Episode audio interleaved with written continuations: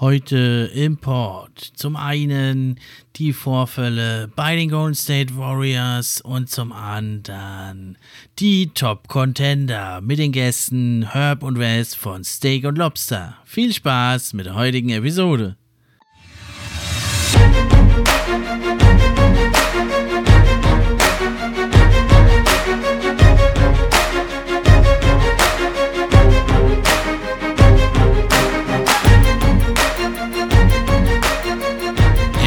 Fan Podcast. Der NBA Podcast für echte Fans. Von echten Fans gemacht.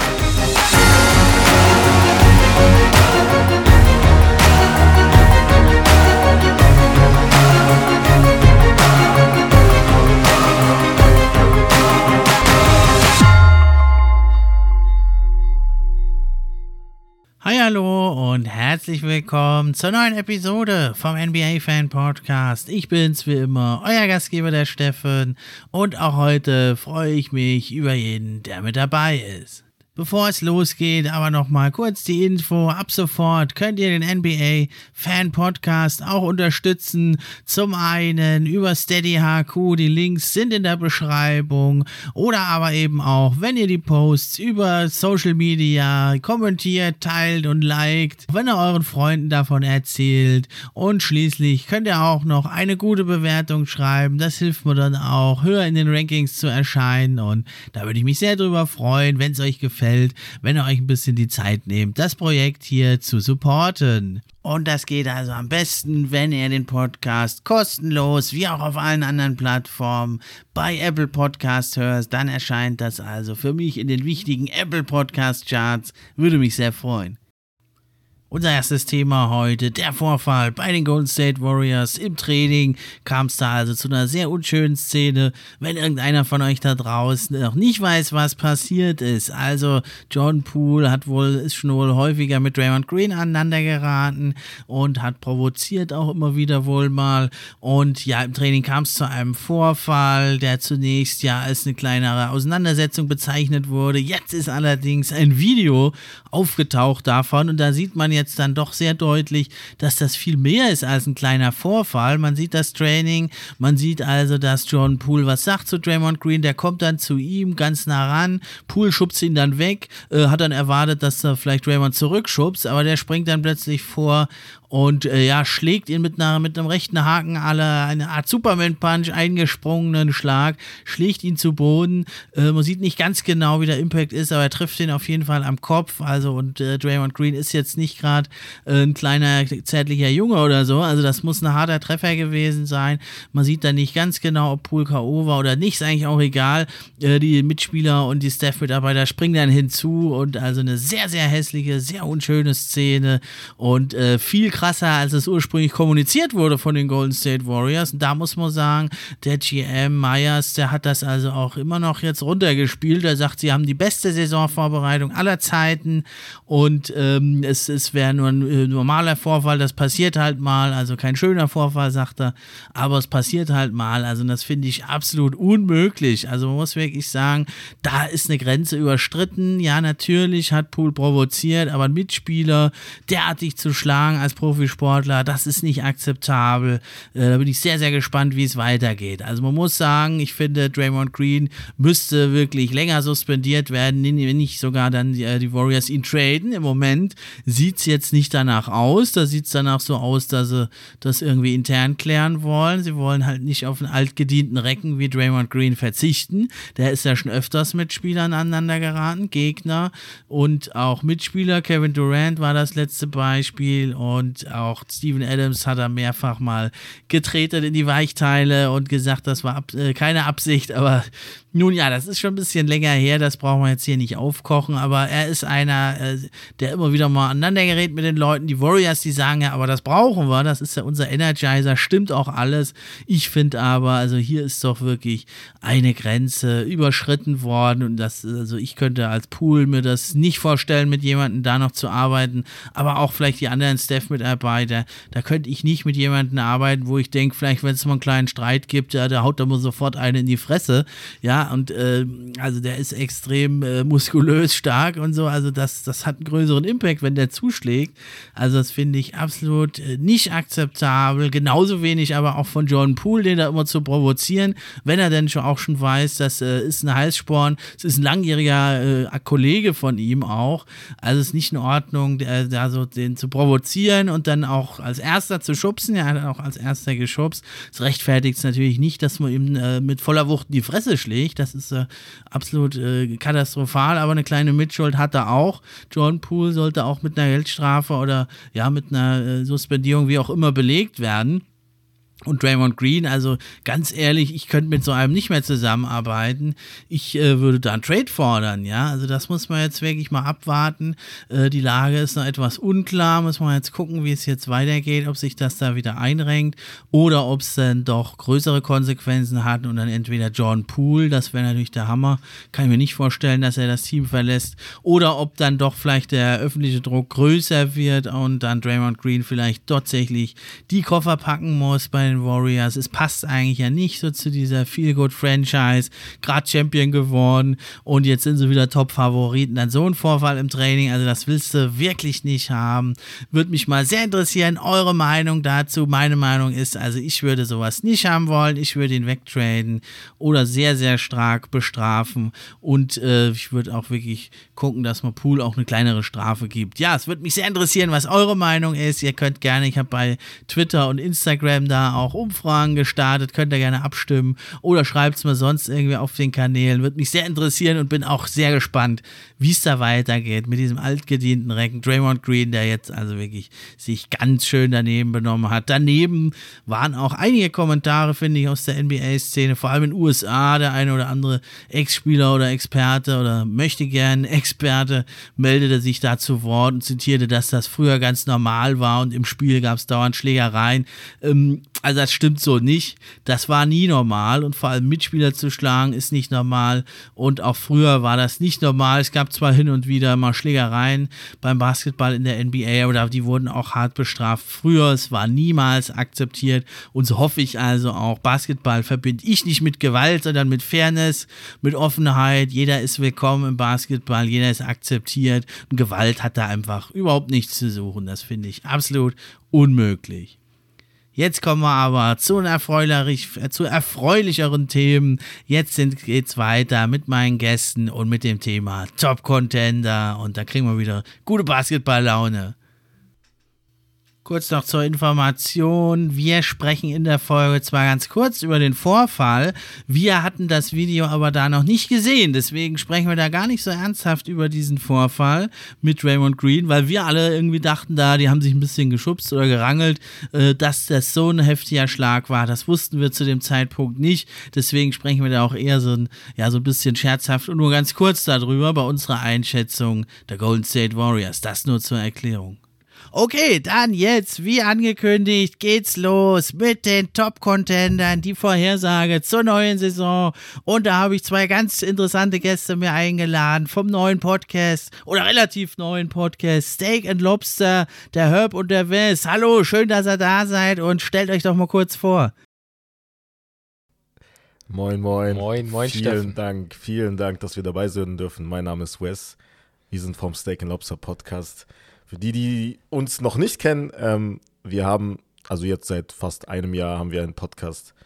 NBA Season heißen unsere Folgen. Da reden wir auch äh, Woche für Woche über die aktuellen Themen in der NBA, aber auch ähm, über Fußball pro Woche eine Folge und NFL neuerdings auch.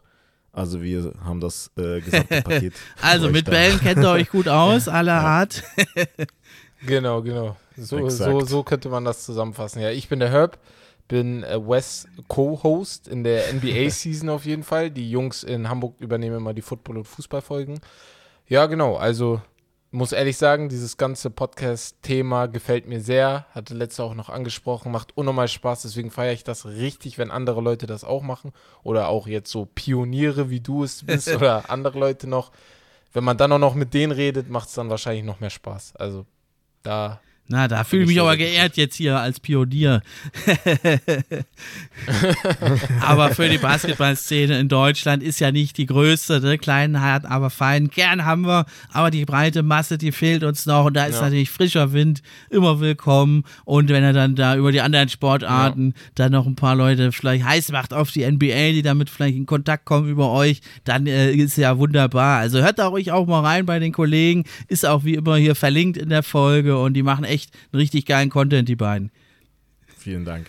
Dann würde ich sagen, reden wir gar nicht mehr lang um den heißen Brei. Fangen wir doch direkt mal an mit unserem Power Ranking. Also es geht wirklich um die Top Contender, jetzt nicht irgendwie in der Regular Season oder so im Januar irgendwie. Nein, wir wollen Butter bei die Fische. Wir wollen es uns mal vorhersagen, ja, wer wirklich hier die Top Chancen hat auf den Titel. Und da wollte ich euch erstmal eine kleine Frage stellen. Ihr seid ja auch schon länger dabei. Und da habe ich nämlich noch mal ein paar Fun Facts hier rausgesucht oder Facts zu den Finals. Und zwar gibt es seit 1999, ja, waren vier Teams immer in den Finals, bis auf eine Ausnahme. Was meint ihr, welche Teams könnten das sein? Wer hat da in den letzten Jahrzehnten so dominiert äh, in Sachen Titelvergabe? Boah, die Frage ist geil. Die Frage ist echt gut. Die sind die dabei, Lakers jawohl. Die, La die Lakers, die Spurs. Auch richtig. Spurs, Golden State. Golden State, ja. Und Cleveland. Ah, Cleveland ist Miami. nicht. Die Miami Heat, tatsächlich, ja. Miami. Jawohl. Ja, Aber da merkt ihr es schon, liebe Hörer, die haben echt, die kennen sich aus, also echt fast alles richtig gehabt. Und Cleveland war ja jetzt auch nicht so ganz abwegig. ja, und diese vier Franchise, die haben tatsächlich 18 ja. der letzten 23 Titel geholt, fünfmal noch ein Vize, ja, und das, das endete erst 2021 Krass. mit Buck Suns, die das mal durchbrochen haben, ja. Also, ne, eigentlich denkt man immer, das sind doch immer andere, aber gewisse Franchises, die sind halt doch immer oben. Ja. ja. Und deine Pistons, ne? 2003, ja, das 2004. ist. Äh, genau, da waren die Lakers, ja. genau, waren der Gegner da. Ja, und dann habe ich noch für die Hörer auch da draußen, ihr seid ja Experten, ihr wisst das, aber habe ich mal geguckt, ähm, ja, was muss eigentlich so ein Championship-Team haben, dass man da eine Vorstellung kriegt? Da muss man sagen, seit 1976, da ist es so, du musst eigentlich mindestens eine Top 6 Offense und Defense haben in der NBA. Wenn man da mal guckt, alle Champions äh, seit 1976, wenn man da einen Durchschnitt nimmt, dann waren die im, im Offensive Rating, standen die immer auf dem fünften Platz, 5,6 ganz genau und im Defensive Rating standen sie im Schnitt auf 5,2. Und wenn man sich das Net Rating anguckt, da muss man immer in den Top 3 sein, ja. Also man musste echt eine richtig gute Offense und eine gute Defense haben. Von dieser Regel gibt es wirklich nur ein paar Ausnahmen, also in den letzten 50 Jahren. Ziemlich krass. Das, okay, das ist heftig. Das wusste ich selber gar nicht gerade so.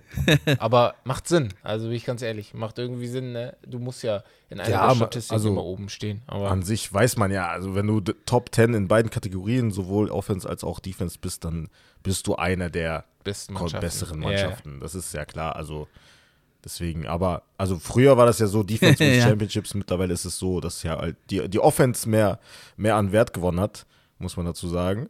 Ähm, ja, aber sehr interessante Genau, ne? Und die Mischung macht's, ja. Eine der wenigen Ausnahmen sind die Dallas Mavericks 2011. Die waren aber eben auch Achter in beiden Kategorien, also war auch nicht gerade schlecht. Immer noch gut. Ja, ja, und der sagt ja, ne, Offense, Defense, aber auch die Golden State Warriors, die waren natürlich auch immer richtig stark bei ihren Titeln, auch immer erster, zweiter, dritter in Sachen Defense. Also das können wir ja bei unseren Prognosen hier vielleicht auch so ein bisschen nochmal im Auge behalten. Ja, dann würde ich sagen, fangen wir direkt an äh, mit den mehr oder weniger Snaps. Ähm, sagt doch mal, was ist ein Team, was ihr sagt, so, ja. das seht ihr eigentlich nicht wirklich als Contender, sondern eher so ein bisschen hinten dran. Ähm, also, ich habe ich habe mir das mal so überlegt und dachte mir, okay, es gibt die, die obvious genau. sind, also die, die auf jeden Fall, die sehen wir alle. Das sind natürlich die unteren von Orlando bis Washington und New York und so weiter. Aber wo viele glauben, vielleicht haben die eine Chance, aber wo mhm. ich dann denke, eher nicht, sind dann die, die jetzt am Kommen sind. Da würde mhm. ich Cleveland mit reinhauen. Da würde ich Chicago mit reinhauen, die knapp daran vorbeischrammen. Da würde ich auf jeden Fall auch Memphis mit reinhauen, ja. wo ich glaube, ja. da fehlt vielleicht noch ein, ein, zwei Schritte, um noch hochzukommen. Und das letzte Team, was ich da noch drin hätte, wo ich sage, die sind sehr gut, aber noch nicht so gut, ähm, sind die, jetzt bin ich gerade durcheinander, wo ich stehen? Minnesota Timberwolves, sorry. Ja, genau. Timberwolves, ja. genau, mit den Twin Towers Genau, jetzt. genau. Da sage ich, also bei den vier Mannschaften bin ich noch vorsichtig. Da gehe ich eher noch von einer, wenn die in die zweite oder dritte Runde jetzt in die Finals kommen oder Eastern Conference Finals, da wäre ich schon sehr erstaunt. Aber das ist das Ceiling. Ja, ich, ich stimme dir da vollkommen zu, bei, ja. vor allem bei, bei Memphis. Das ist so mein, äh, mein Pretender statt Contender, muss ich dazu sagen. letzte, letzte Saison natürlich Regular Season, also überragende Regular Season gehabt. Zweiter im Westen geworden. Ich weiß halt nicht, also ich, ich traue denen halt nicht zu, dass sie das ähm, wiederholen werden diese Saison. Natürlich ist da sehr viel Druck auf äh, John Morants Schultern. Und ähm, wie du schon sagst, also wenn die in die Western Conference Finals kommen, wäre das schon eine riesen Überraschung. Deswegen. Ja, die müssen das erstmal bestätigen, genau. die Memphis Grizzlies. Ne? Vielleicht will man nochmal irgendwie ein Update machen nach der Hälfte der Saison, können wir das nochmal überdenken. Aber ja. Stand heute bin ich da ganz bei euch. Und ich habe jetzt dann in der Kategorie vorne dran, habe ich noch ein Team, äh, was jetzt ganz weit gekommen ist, aber also denen ich es auch nicht zutraue, wirklich den Titel zu holen. Das sind für mich die Dallas Mavericks. Wo seht ihr die da? Oh, okay. Ja, das, okay. Oh, das ist interessant. Also also für mich, äh, wir hatten ja vor ein paar Wochen, also jetzt bei, bei unserem Podcast bei NBA Season darüber geredet, wer für uns halt so, wir haben ein bisschen über das MVP-Voting geredet für nächste Saison und halt mhm. natürlich auch über die Titelkandidaten ein bisschen so. Für mich persönlich sind die Dallas Mavericks unter den Top 4, hundertprozentig im Westen. Oha, wow. Im Westen, unter den Dann Top erzähl 4. mal, warum okay, das denn? Krass. Also Top 4 find, Also für mich ist Luka Doncic einer, also der zwei MVP-Kandidaten, die halt offensichtlich sind. Also es ist erstens er und zweitens Janis Antetokounmpo in meinen Augen. Aber das Team an sich, ich finde, sie haben jetzt niemanden verloren, so von denen, die sie letzte Saison hatten. Ähm, haben Chris naja, Jalen Brunson ist Jalen jetzt Brunson, nix, ohne Gegenwehr. Ja, das stimmt. Jalen Brunson war natürlich wichtig, war so einer, der halt so, so, ein, so, ein, so ein bulliger Kerl, der auch ähm, ja, von der Mentalität her einer, den du brauchen kannst, ne? Natürlich. Aber du hast einen Christian Wood dazu bekommen. Klar, wir lassen seine äh, Defense natürlich außen vor. Aber äh, ich, ich mag das Team einfach, wie es konstruiert ist. Sie haben auch, wie gesagt, ähm, vorletzte Saison ähm, gegen die Pl äh, Clippers gut dagegen gehalten, finde ich. Aber, und Luka Doncic, das ist so mein Hauptaugenmerk. Er wird halt immer besser. Er macht aber seine Mitspieler auch viel besser. Und ähm, ja, ich sehe da, also die zweite Saison unter Jason Kidd wird auch noch, ja. Also die machen da einen Schritt nach oben, sehe ich da. Also interessanter Take, also echt spannend, ja. Also ich äh, teilweise kann ich mich anschließen, aber ich finde, also meinst du nicht, in den letzten Playoffs hat man doch schon deutlich gesehen, gerade gegen die Warriors, ich meine, die sind auch Champion geworden, kann man jetzt äh, so oder so sehen, aber da hat man doch gesehen, also Luka Doncic natürlich MVP-Kandidat, sind wir ganz bei dir, aber dahinter äh, ist halt äh, wenig oder Fragezeichen bei Dallas, ne? Und das hat man einfach gesehen, finde ich, gegen die Warriors einfach gegen diese ganzen Top-Teams, äh, da fehlt noch für mich ein Stück, äh, ein Stück weit bei Dallas. Und jetzt hat man eigentlich den zweitbesten Spieler verloren. Es ist noch mehr eigentlich Ballhandling gefragt von Luka Doncic. Und dann in der zweiten, dritten Playoff-Runde weiß ich nicht, äh, wie Dallas da wirklich gegen die Top-Teams das gewinnen will. Ne? Also gefährlich halte ich sie schon, traue ihnen auch durchaus einen tiefen Rand durch, aber für einen Titel halte ich es ein bisschen gewagt. Ja, klar, natürlich. Aber also die Star Power ist halt immer so das Hauptargument für, also das, wie du jetzt schon auch in deiner Statistik erwähnt erwähnt hast, so in den letzten 20 Jahren, du hast jedes Team, in jedem Team halt Stars gehabt, ne? Und nicht nur, also wirklich Stars im Plural und nicht nur ein. Luka Doncic ist halt der einzige Star, beziehungsweise Superstar natürlich. Ähm, und dahinter, wie du schon sagst, ist nicht viel. Aber es gibt halt auch Ausnahmen. Zum Beispiel Miami Heat, wie sie halt in die Finals gekommen sind, damals gegen die, gegen die Lakers in der Bubble. Da hatten sie auch nur Jimmy Butler, in Anführungsstrichen. So, und da war das Team an sich von der Mentalität und der, also wie das aufgebaut war, schon ein Projekt, was halt über Jahre halt so herangeführt wurde. Und ich sehe das mit Luka Doncic auch. Natürlich steht und fällt das also, alles mit Luka Doncic, vorausgesetzt, er bleibt fit. Aber ja, ich bin da, ich bin da gute Dinge. Also ich bin, ich lasse mich gerne, also auch vom Gegenteil überzeugen natürlich. Aber äh, ja, sie werden da mitspielen auf jeden Fall. Also ich, ich verstehe dich da vollkommen. Ich bin aber, ich bin da ein bisschen mehr bei Steffen, weil die Dallas Mavericks haben einen Superstar, ganz oben. Luka Doncic ist mit Abstand der Superstar, ist wahrscheinlich ein Top-5-Player in der NBA. Ich mache mir aber da vor allem Sorgen um die Defense. Ich weiß nicht, ob diese Mannschaft, und da ist die Statistik ganz gut anzusehen, ob diese Mannschaft in die Top 10 der Defenses in den, im nächsten Jahr kommt. Weil du hast jetzt zwar einen Center dazugeholt in äh, Christian Wood, ja. der aber gar keine Defense spielt. Jetzt ist halt die Sache, Luka Doncic ist jetzt auch nicht bekannt für die geilste Defense, aber du hast den Reggie Bullock und äh, Dorian Finney-Smith. Ja, er strengt sich an. Er, er stets bemüht, wie ja. auf dem Zeugnis steht. Aber äh, ich mache mir ein bisschen Sorgen um die Defense und ich mache mir auch ein bisschen Sorgen um. Es erinnert mich manchmal, ne, und da muss natürlich vorsichtig sein, bevor hier wieder alle durchdrehen, aber es erinnert mich manchmal an die Houston Rockets, wo du halt diesen alleinigen Superstar hast, mm. der sehr, sehr viel dribbelt und diese Mannschaft kann einen Run machen. Aber wenn es dann ums Ganze geht, brauchst du Teambasketball. Und ich glaube, da muss Dallas dann jetzt den Schalter umdrehen. Und wenn sie das machen, dann ist natürlich alles möglich. Aber solange würde ich die auf jeden Fall noch unter der ganz oberen Regel stellen, ja. Ja, muss man ein bisschen natürlich auch gucken, wie es jetzt läuft mit Christian Wood. Also, weil Zahlen produziert er schon immer.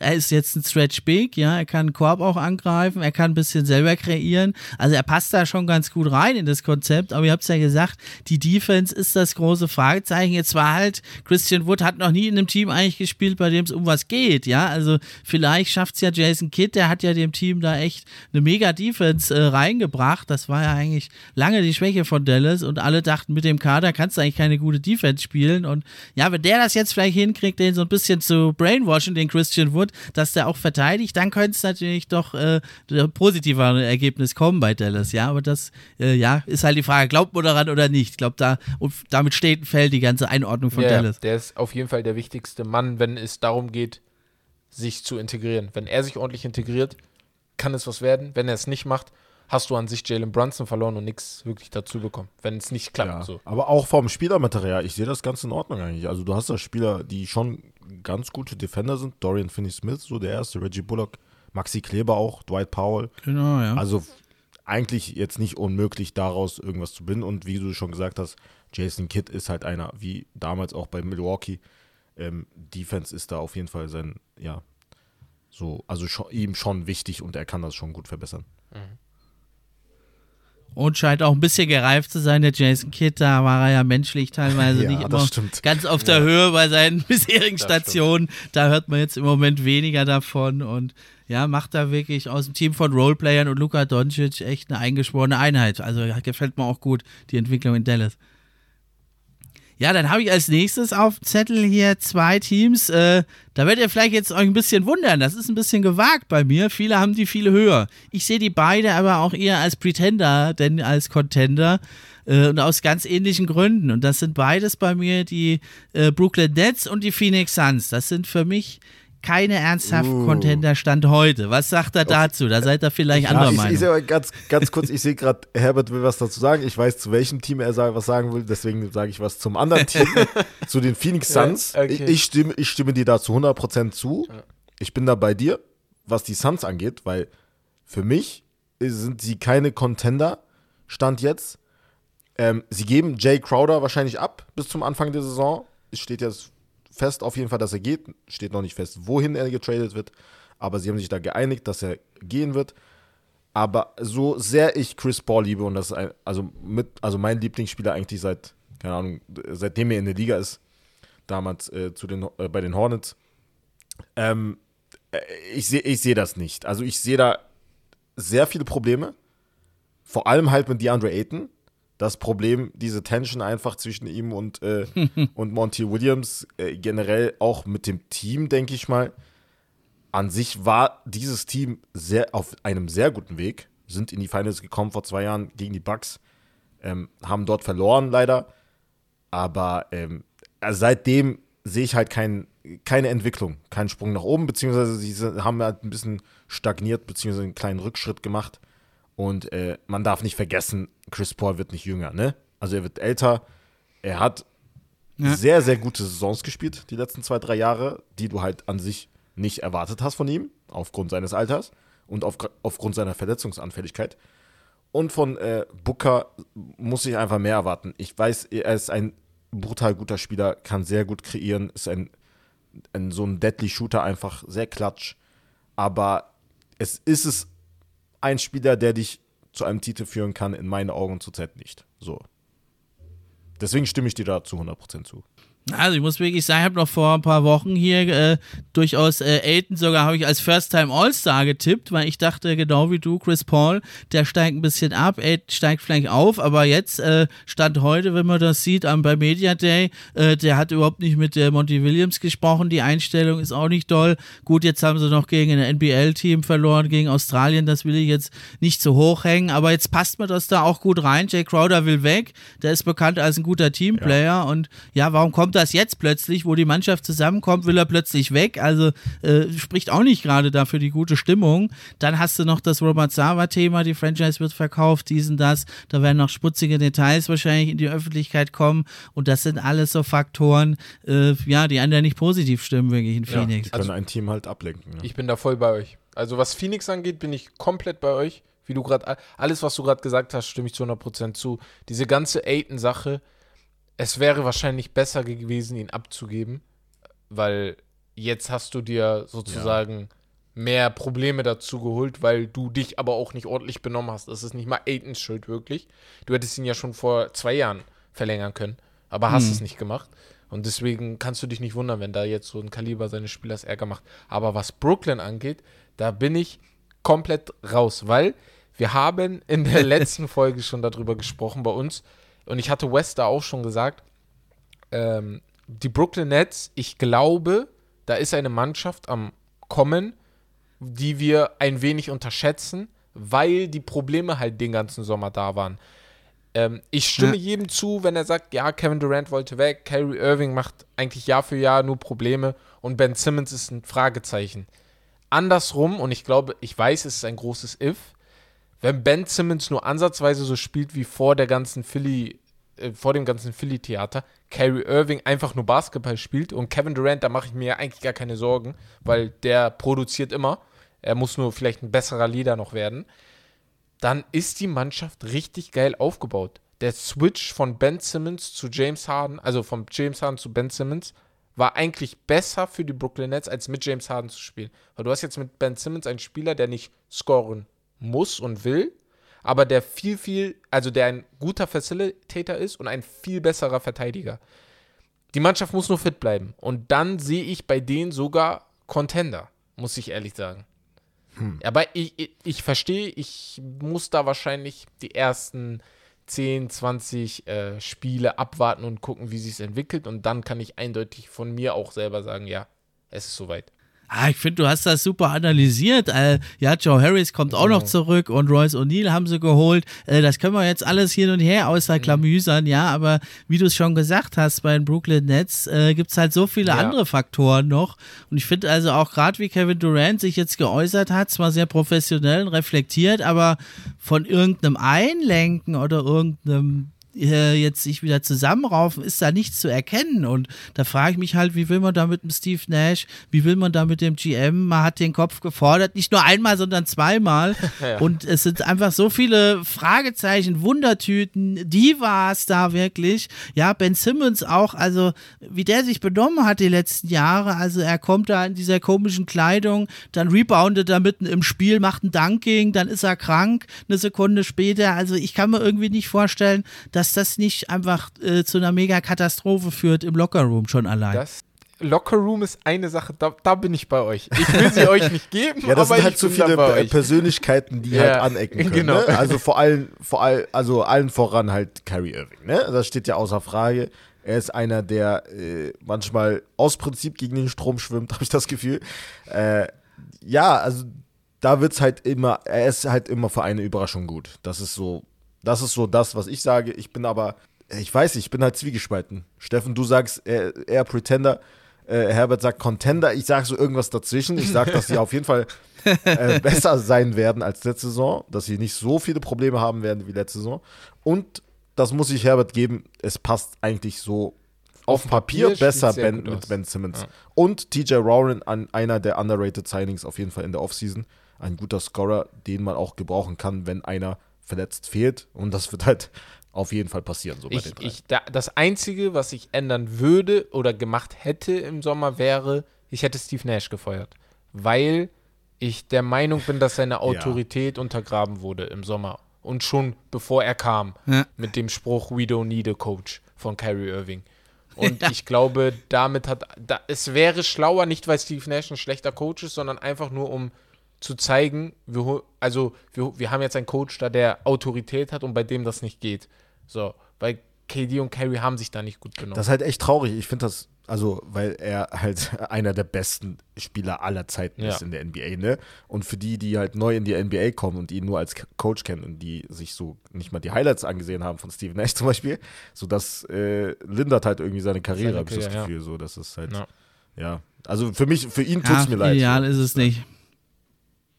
Nee, aber ähm, seine Autorität wurde auch von Beginn an mhm. untergraben. Kyrie Irving war zehn Tage ja, weg genau. und äh, nichts ist passiert. Und also es ist äh, wie in der Schule halt, wenn jeder macht, was er will, dann ist der Lehrer halt der Idiot ja. vorne.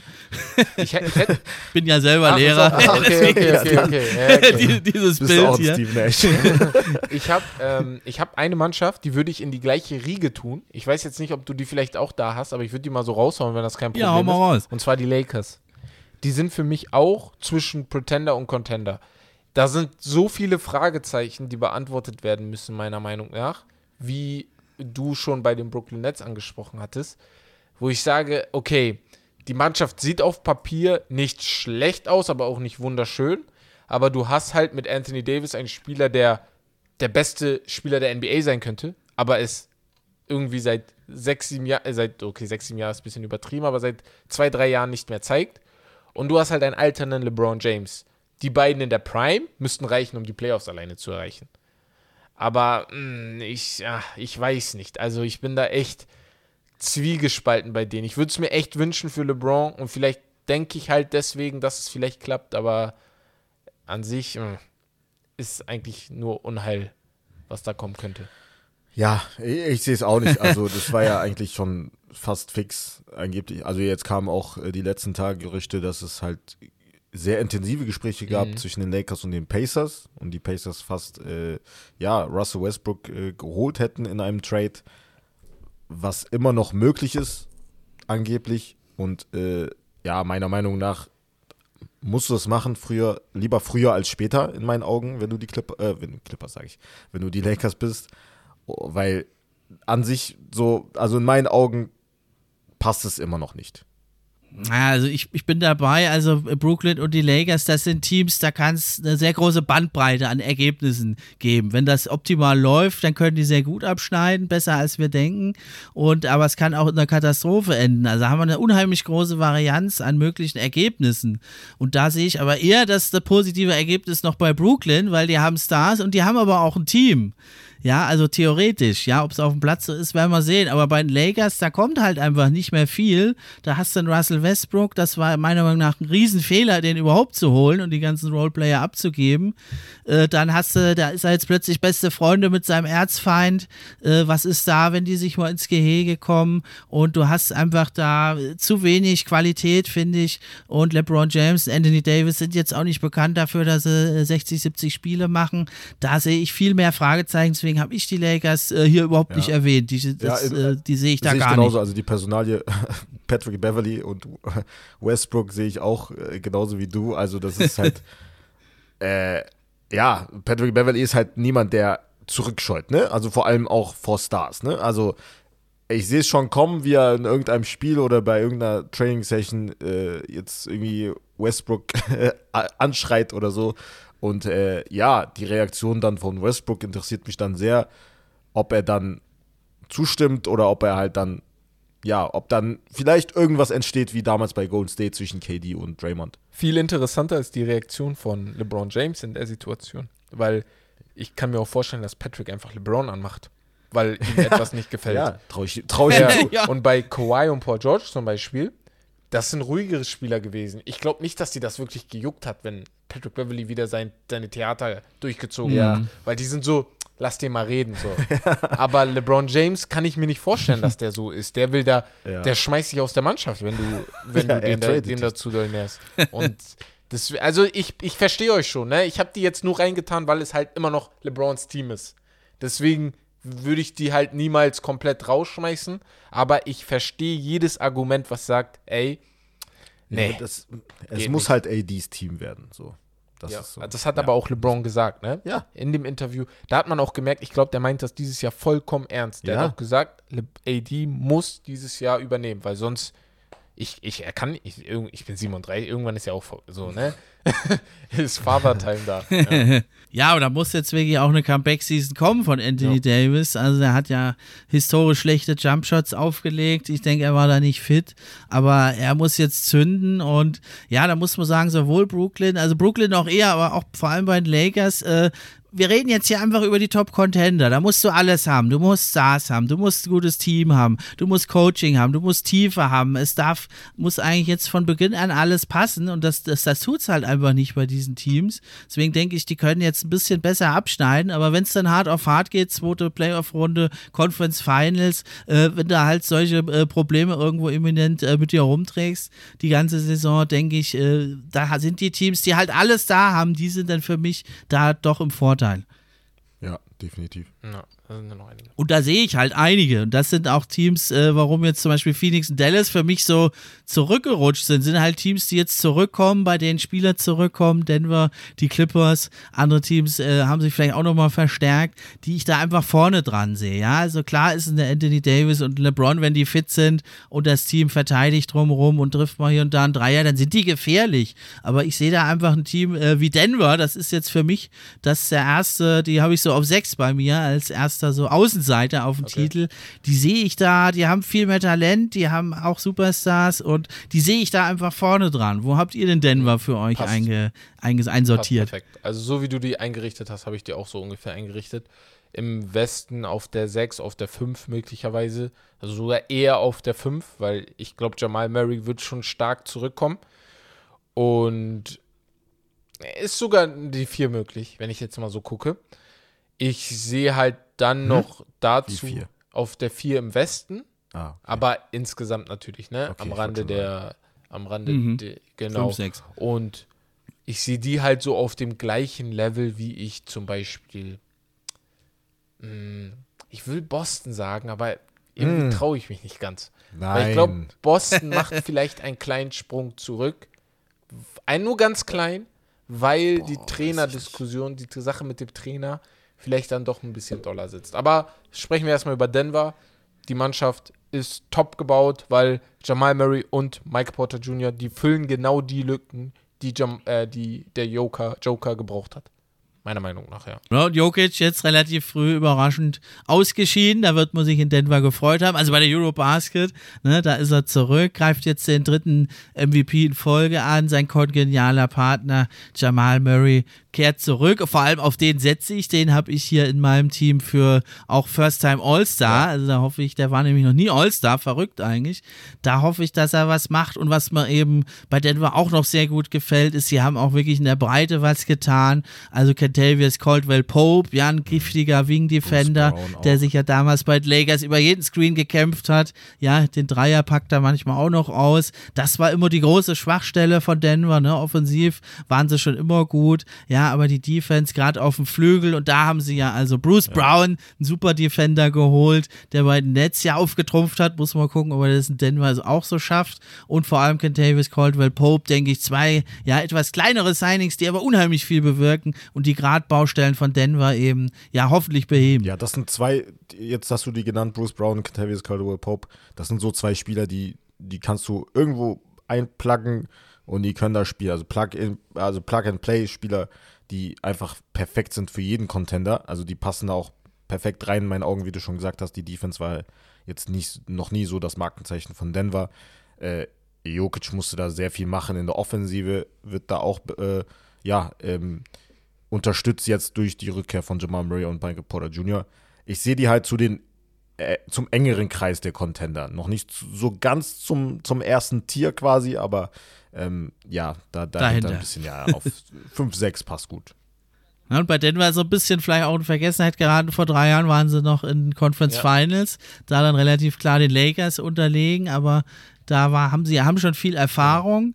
Ne? Sie haben jetzt das Team zurück und vor allem haben sie ja, ähm, haben sie ja wirklich die letzten Jahre unter Verletzungen unglaublich zu leiden gehabt. Sie hatten eigentlich ja einen guten Trade gemacht vorletzte Saison und ja zur Trade Deadline und das Team war ja richtig stark dann äh, gewesen und da waren sofort alle verletzt und die haben wir nie gesehen. Das war sehr, sehr schade. Da freue ich mich also drauf, jetzt Denver in voller Stärke wieder zu sehen auf dem Parkett. Ich glaube, jeder NBA-Fan glaube, egal welche Mannschaft, die, viele freuen sich auf Denver einfach. Ist eine sympathische Mannschaft.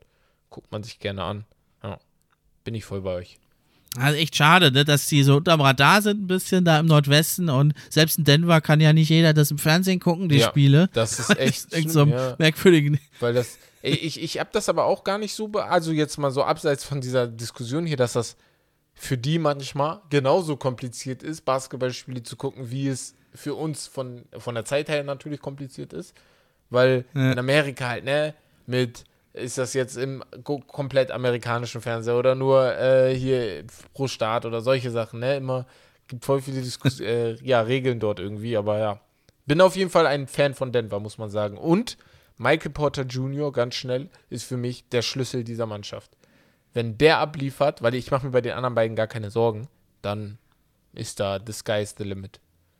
Ja, wenn der Rücken ja, genau, hält bei halt ihm. Das. Ne? das. ist ja das. Aber das ein, gewisser, ein gewisser Shannon Sharp hat mal gesagt, äh, äh, ich zitiere, wenn du im College verletzt bist, bist du auch bei den Pros verletzt. Und ja, hoffen wir, genau, dass es nicht zutrifft. Auch, ne? ja. Ja, ich sag mal so eine Starting Five: Jamal Murray, Ken Davis, Caldwell Pope, Michael Porter Jr., Aaron Gordon, Jokic. Also kann schon was, ne? Und man hatte ja Gordon geholt, hat ein paar Spiele richtig gut ausgesehen und dann begann die Verletzungsmisere. Ja, Echt schade. Würde ich am liebsten gerne. Also ich mag den gar nicht. Ich habe das schon mal gesagt. Ich, ich bin wirklich enttäuscht davon, dass sich zwei Leute verletzen und der einfach genauso spielt wie vor, vor bevor die sich verletzt haben. Also hat ja. ein bisschen sein Spiel verbessert. So und ich ich feiere sowas gar nicht. Also vor allem als Profi, da finde ich, da solltest du die Chance auch nutzen. Aber ja, hat er nicht gemacht. Ja, der wurde so ein bisschen hochgejubelt, weil es zu der Trade Deadline damals nicht so viel spannende ja. Spieler gab, wurde ein bisschen hochgejubelt von manch einem und dann ist natürlich die Enttäuschung da. Es ist für mich einfach ein besserer Roleplayer, ja, genau. der jetzt in Denver gut passt, weil er dringend da auch Größe, Athletik und Defense bringt. Das haben sie alles nicht eigentlich und da, da reicht es eigentlich, glaube ich, jetzt, wenn alle zurück sind, wenn er das bringt, dann kann er äh, sein Roleplayer bleiben dann. Ja, genau. Also ich glaube, das ist die perfekte Rolle für den. Ja, dann habe ich vorne dran, du hast ja so auf Augenhöhe mit Denver, sehe ich ja auch, habe ich die, ja, Los Angeles Clippers ist ja äh, hier ein Team auch für das eure Herzen schlagen oh, oder von, von äh, wer war das, Herb oder wen? Ja. ja, ich habe nur drauf gewartet. Dann sag mal an, die ja eigentlich verfluchte ja, Franchise, ja. warum steht ihr jetzt hier auf Platz 5 und warum werdet ihr vielleicht sogar noch auf Platz 1 stehen am Ende? Mach du, Wes. Ja, ich soll ich dir, machen? Ich, ich bin, ja, okay, ich kann gerne von meinem äh, Team schwärmen, mache ich ja auch privat immer für, äh, für Herbert und der muss sich das immer anhören. ähm, ja, dieses Jahr ist das Jahr. So, ich weiß, ich sag das so, so jetzt seit, äh, das ist jetzt die dritte Saison mit äh, Kawhi Leonard und Paul George zusammen. Aber äh, mit der Edition von John Wall, die ich brutal gut finde, natürlich die Gerüchte waren da. Klar, er hat in den letzten vier Saisons nur eine Saison gespielt und davon nur 40 Spiele. Klar, ja. versteht man. Aber die Tiefe dieses Teams ist etwas, was mich unfassbar beeindruckt. Weil du hast da eine Starting Five mit Reggie Jackson, Kawhi Leonard, Paul George, Nicholas Batum und Subac. Rein theoretisch. Und dann von der Bank Spieler wie John Wall, Terrence Mann, Luke Kennard, Marcus Morris Sr., wen hast du da noch? Äh, Robert Covington, äh, ein Norman Powell, den ich ganz vergessen habe, so einfach so. also so solche Spieler äh, bringen dein Team weiter und das ist halt einfach äh, auf jeden Fall, de also definitiv, auch wenn ich kein Clippers-Fan jetzt wäre, ein äh, Contender. Also und man darf nicht vergessen, wir haben letzte Saison 42 Spiele gewonnen und das ohne Kawhi Leonard und eigentlich die meiste Saison über ohne Paul George. Ja. Ja. Das muss man sagen, das war echt mehr als mega. respektabel. Aber jetzt mal, also du hast gerade so gelobt, ne? Ich drücke jetzt mal gerne auf die Bremse. Ich ziehe auch direkt die Handbremse ja, dazu, mach, damit hier ja, wir ein bisschen runterkommen. ne? Die Clippers sind auf dem Papier vielleicht sogar die beste Mannschaft der Liga. Also nur auf dem Papier. Wenn ich jetzt alles Äh, wenn ich jetzt nicht gucke, wer sich verletzt oder so, sind die vielleicht die beste Mannschaft der Liga. Aber Basketball, und so wie jede Sportart, ist leider nicht nur Papier, sondern live. Und die Clippers, wenn mir eine Sache gezeigt hat, was, äh, wenn mir die Clippers eine Sache gezeigt haben, dann ist es, dass sie, dass sich einer nächste Saison verletzt. Also ich klopfe hier auf Holz, aber äh, es ist ja jedes Jahr das Gleiche. Letztes Jahr habe ich auch gedacht, die sind ganz oben. Verletzung. Vorletztes Jahr genau das Gleiche. Und das zieht sich irgendwie. Und ich habe irgendwie die Befürchtung, dass sich da wieder irgendeiner verletzt und dann wieder das ganze Theater von vorne ja, anfängt. Aber irgendwann ist es, muss es ja vorbei sein. Ich weiß nicht, also bei, bei den ja, Golden State Warriors werden. war es ja auch immer so, da gab es auch mal Verletzungen, vor allem Steph Curry, so, er hat ja immer Probleme gehabt seit Anfang seiner Karriere mit seinem Knöchel. Ja, aber da war er so, da hat er auch 20. Da sehe ich das, aber ja, okay, aber trotzdem, also Draymond Green hat auch Zeit verloren, also Clay Thompson mit seinen Verletzungen auch. Aber mein Punkt ist der, die sind halt, ähm, die Warriors zum Beispiel, die haben eine Mentalität entwickelt, die haben eine Identität entwickelt. Und das sehe ich halt bei den Clippers eigentlich auch schon. Also das war jetzt schon sogar bevor Kawhi Leonard und Paul George gekommen sind.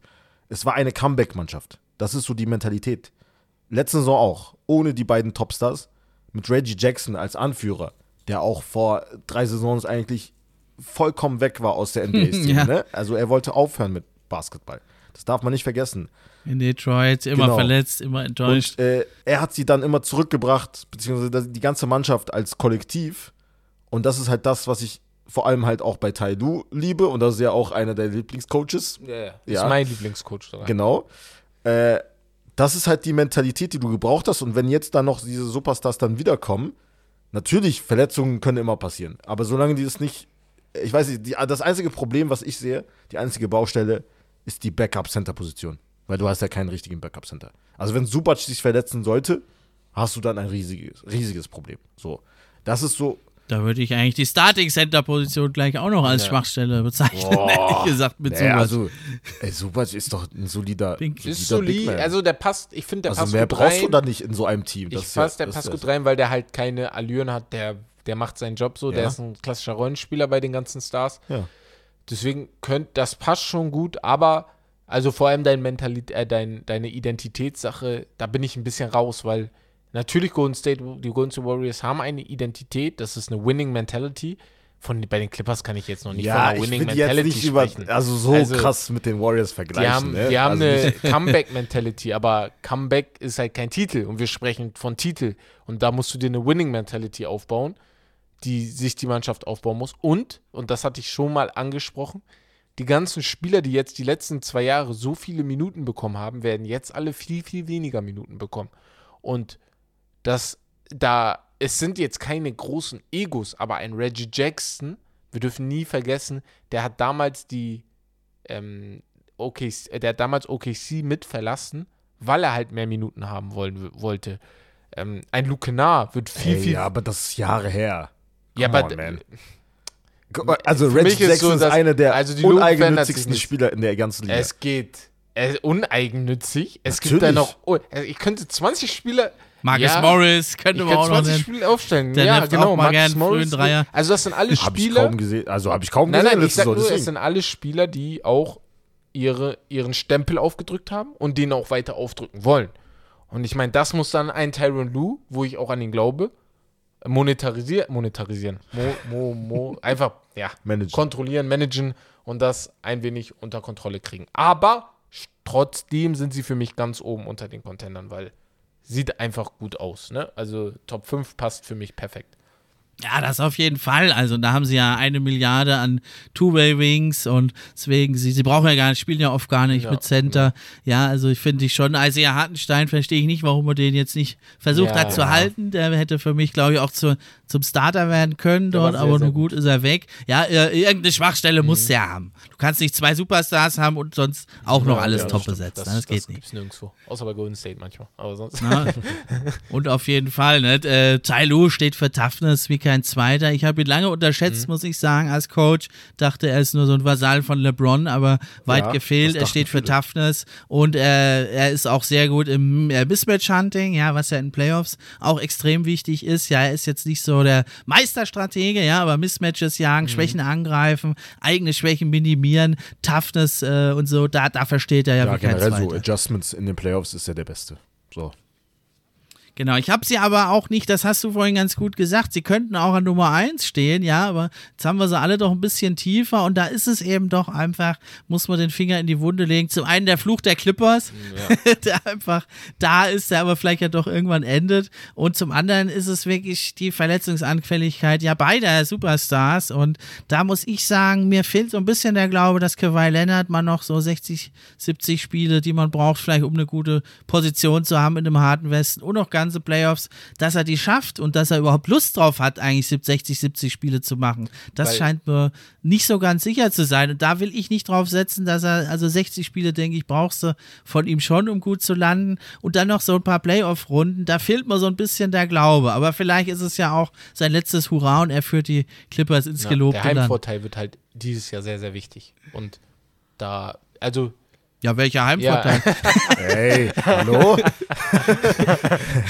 Also sorry, aber welcher ja. Heimvorteil bei den Clippers? Okay, Tut Steffen, wir müssen wetten. Also ich sage, ich sag, die Clippers kommen unter die Top 4 und du sagst nee. nein. Okay. Nee, ich glaube, ich glaub, es ist schon wichtig, dass sie äh, unter die Top 4 kommen, damit du vor allem die, dieses vierte Spiel zu Hause hast, äh, das siebte Spiel zu Hause hast, weil in den letzten Jahren ist mir ist es mir jetzt öfter vorgekommen, dass das Game 7 sehr, sehr oft vorkam und vor allem auch bei den Clippers sehr, sehr oft vorkam in den Playoffs.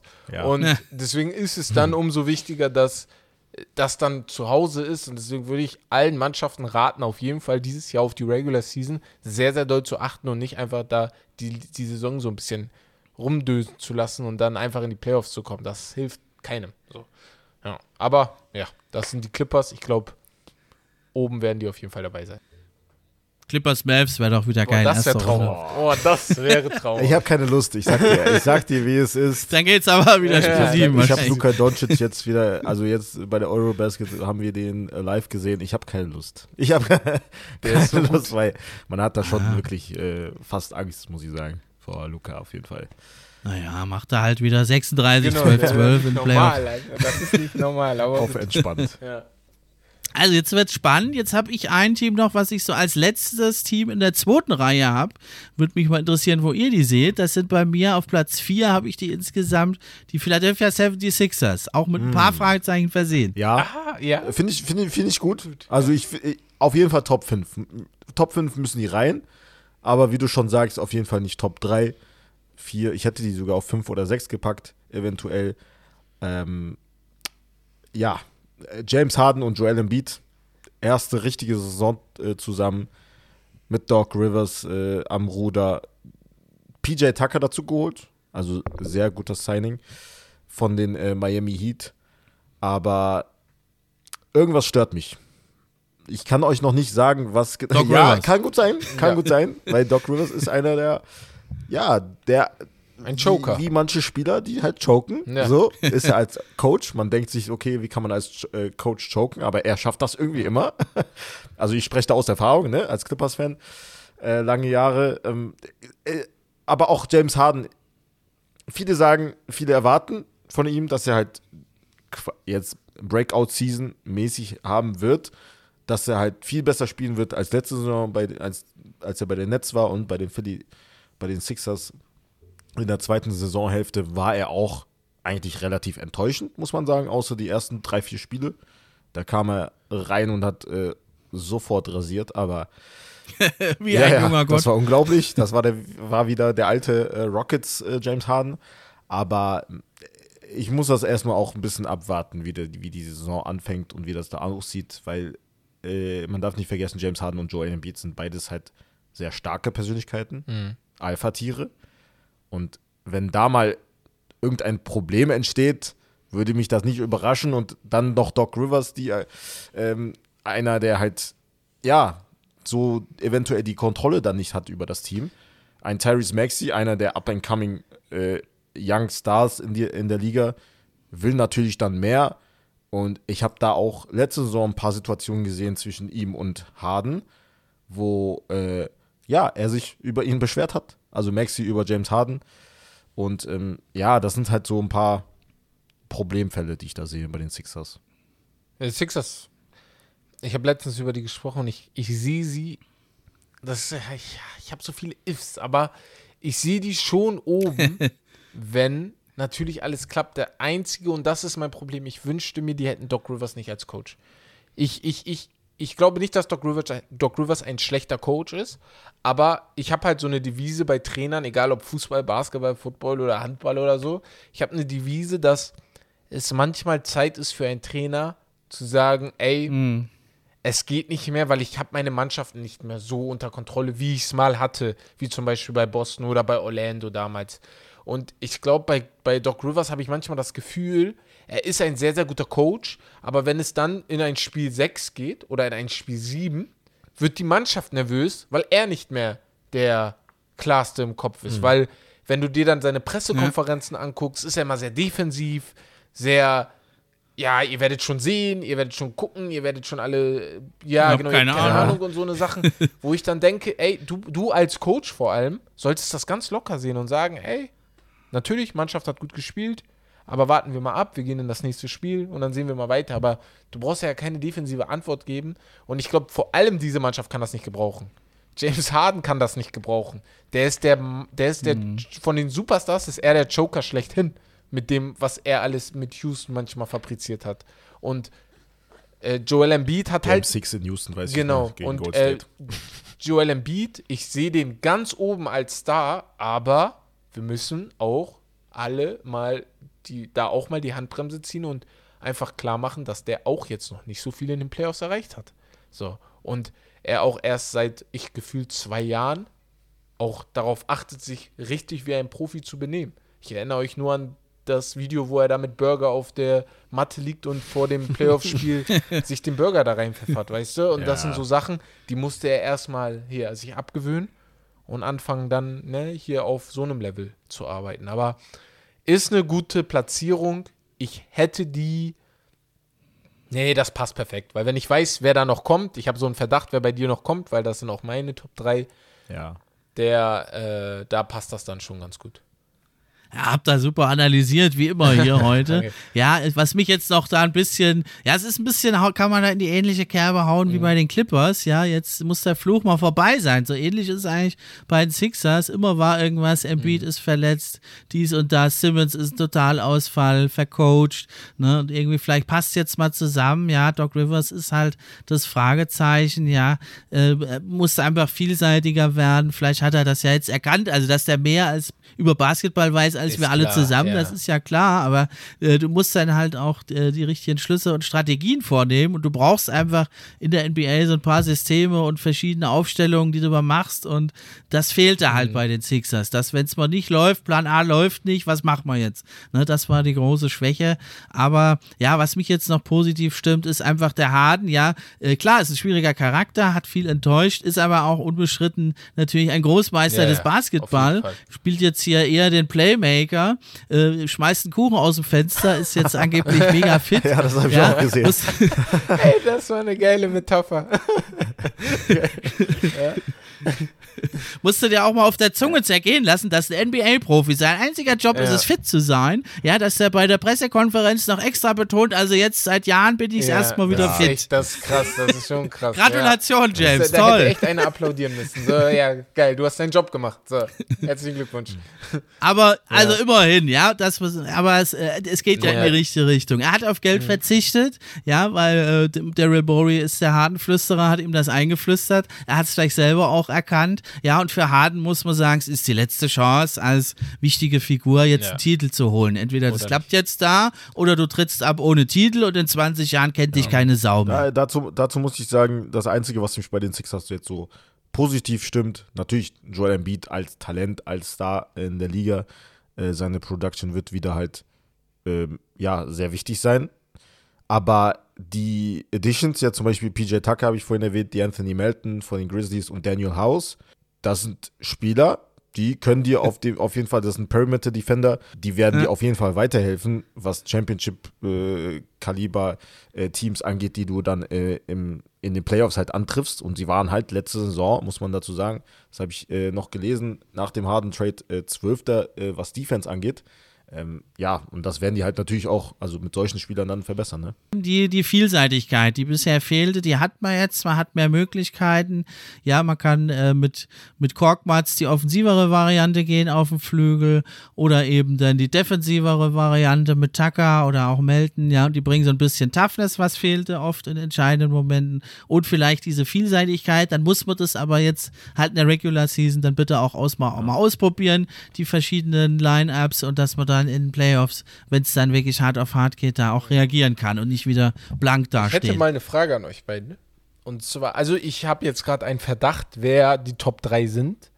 Ich wollte aber noch zwei Teams ansprechen. Das hatte ich am Anfang kurz vergessen, aber vielleicht sind die ja bei einem von euch in den Top 3. Und zwar Miami und New Orleans. Wie seht ihr die eigentlich? Nein, auf jeden Fall. Also auf jeden Fall nicht. Top 3 ja, genau, okay. Top 3 ja, sind bei mir sicher. auch, beziehungsweise bei uns allen natürlich die drei. Also yeah. die wir noch aber, nicht genannt haben, noch nicht besprochen okay, haben. Okay, so. aber das, das Ceiling von den, äh, von den dreien, wo seht ihr das? Naja, also Miami, finde ich, hätte man jetzt schon in so eine Kategorie noch vielleicht mit Phoenix ja, Dallas ja, da ja, hinten so, so ein bisschen einordnen können. Ja, sie sind die, haben die Toughness, sie werden in der Regular Season wieder viele Siege holen, ne, aber Jimmy Butler ist nicht jünger geworden. Man hat äh, ja Spieler Tyler Hero, der sich nicht wirklich weiterentwickelt. Ähm, man hat Leute verloren, man hat nicht viel dazugeholt, außer einen Rookie, der zwar toll ist, meiner Meinung nach in Jovic, aber den du nicht viel spielen kannst, äh, erstmal erste Saison.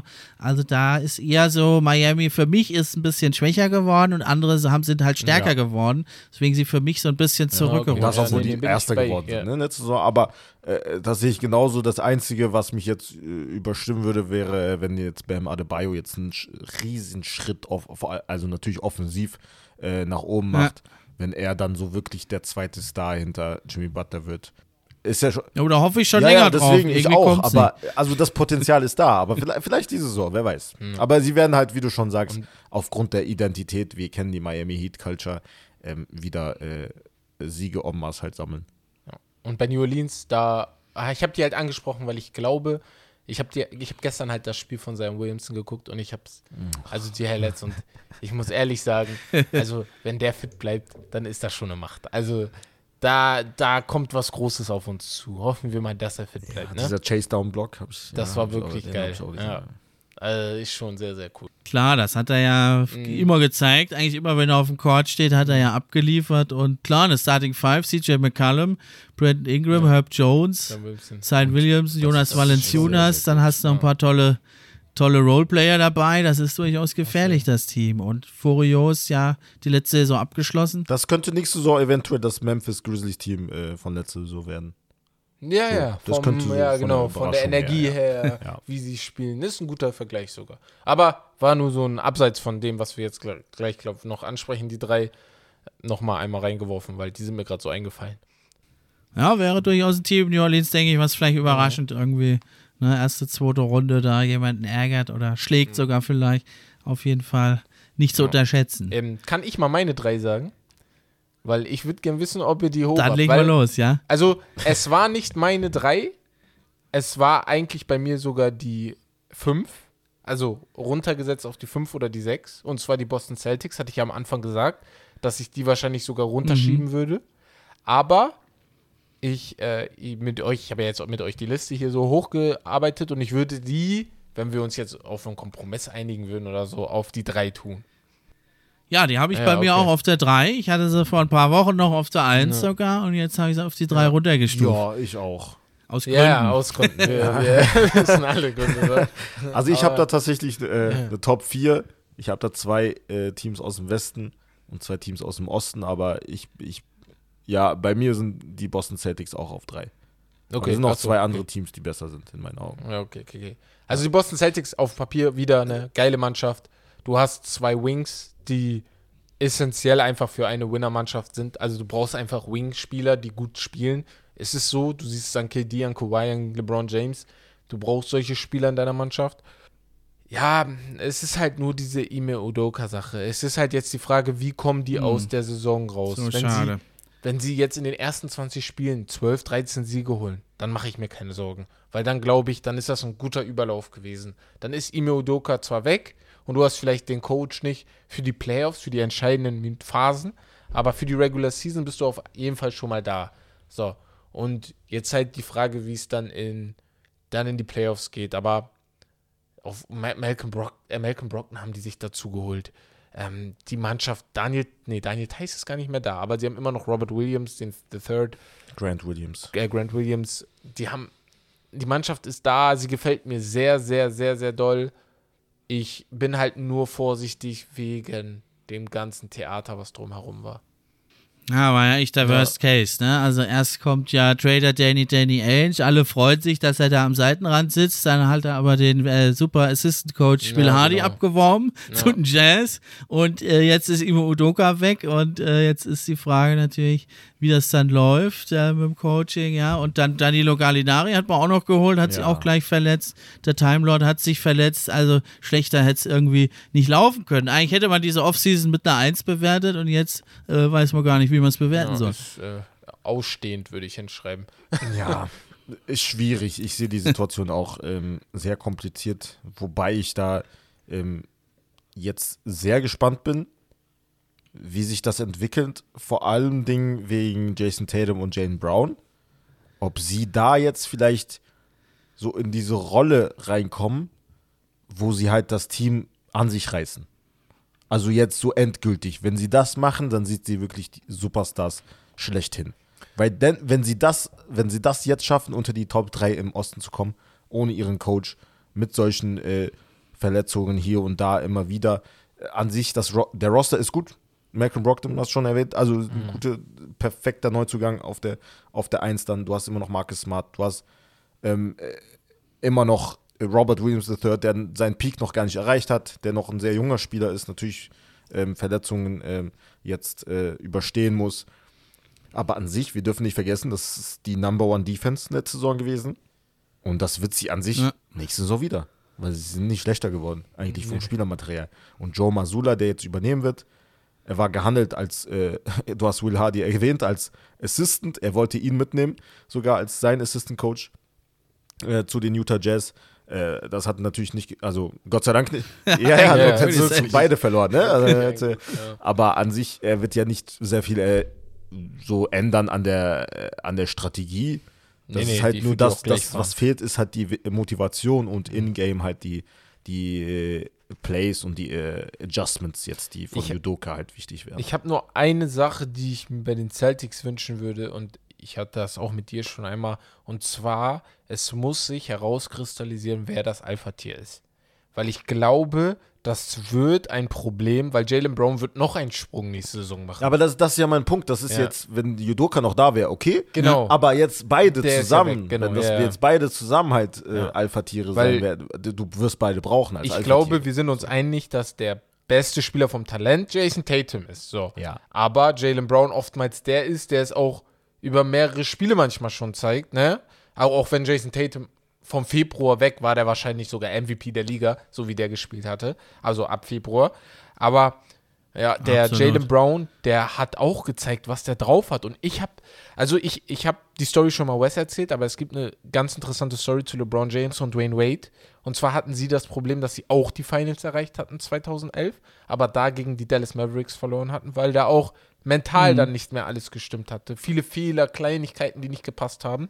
Und ja. das ist ja eh ein bisschen ähnlich wie bei den Celtics in den Finals. Da waren viele Turnover, viele kleine Fehler von Jason Tatum auch, ja. der eigentlich der Star sein sollte. Und haben sie aber genau, immer wieder mal genau, drin gehabt, diese Turnover-Spiele. Ja, Jason hatte die meisten Turnover äh, aller Zeiten in den Playoffs. Boah, und, er hatte zu äh, viel. und ich, damals hatte Dwayne Wade LeBron James an die Seite gesetzt, angeblich, und gesagt, ey, wir können nicht beide Alpha-Tiere sein in dieser Mannschaft. Es sind nur fünf Spieler auf dem Parkett. Du musst es werden und ich bin dein Complementary sozusagen. Und ich glaube, das muss bei Boston reinkommen. Dass klar ist, dass Jason Tatum der Mann der Mannschaft ist oder Jalen Brown und das andere dann so mit dazugehört, weil ich kann ja, mir nicht vorstun, dass die beiden so passen. Es ist unmöglich, dass es jetzt Jalen Brown sein kann. nee, nee, Augen. es geht gar nicht mehr. Weil, ja. äh, wenn du an, als Franchise schon darüber redest, ihn zu traden. Ja, und da kommen wir zum nächsten Thema. Das wollte so, ich halt, ja. Das sind halt so ja. Gerüchte, die genau, aufgekommen sind, wo er sich auch verarscht gefühlt hat, weil er halt eins, nicht der zweitbeste Spieler ist, sondern wirklich 1A und 1B, 1B ist das.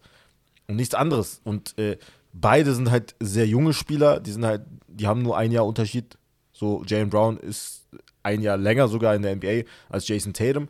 Aber Jason Tatum hat, ist das bessere Talent, muss man schon so sagen. Auf der anderen Seite, Jalen Brown ist halt defensiv auch ein Monster im Gegensatz zu Tatum. Aber äh, ja, also ich, das sind halt so beides hungrige Spieler, hungrige, ja, mögliche Alpha-Tiere. Aber ich sehe da, also ich sehe da kein Szenario, wo Jalen Brown in den nächsten zwei, drei Jahren dort bleiben wird. Ja, man hat ihn ja jetzt zum, zum, zum Wiederholten ja. mal angeboten, eigentlich ohne größere Not. Ja. Auch noch dann für einen Konkurrenten Kevin Durant dann, also ist ja alles nur vom Hörensagen natürlich, aber es war ja schon ja. öfter im Gespräch und das ist, äh, lässt natürlich jetzt Jalen Brown da auch nicht irgendwie sagen, okay, hier bleibe ich. Ich glaube, das funktioniert überhaupt nur, weil jetzt Tatum und Brown, die können halt ganz gut miteinander, sonst hätte es schon ja. längst mal Ärger ich auch, gegeben. Das sind sehr gute Freunde auch. Also ich glaube, das sind gute Freunde, die jetzt vielleicht nicht sehr gute Freunde, aber die verstehen sich sehr gut. Ja. Deswegen hat da jetzt auch noch, da hat es noch keinen Knall gegeben. Weil du, du steckst, du, ja. du, du suchst nach Kompromissen sozusagen oftmals, wenn du mit einem Freund zusammenspielst.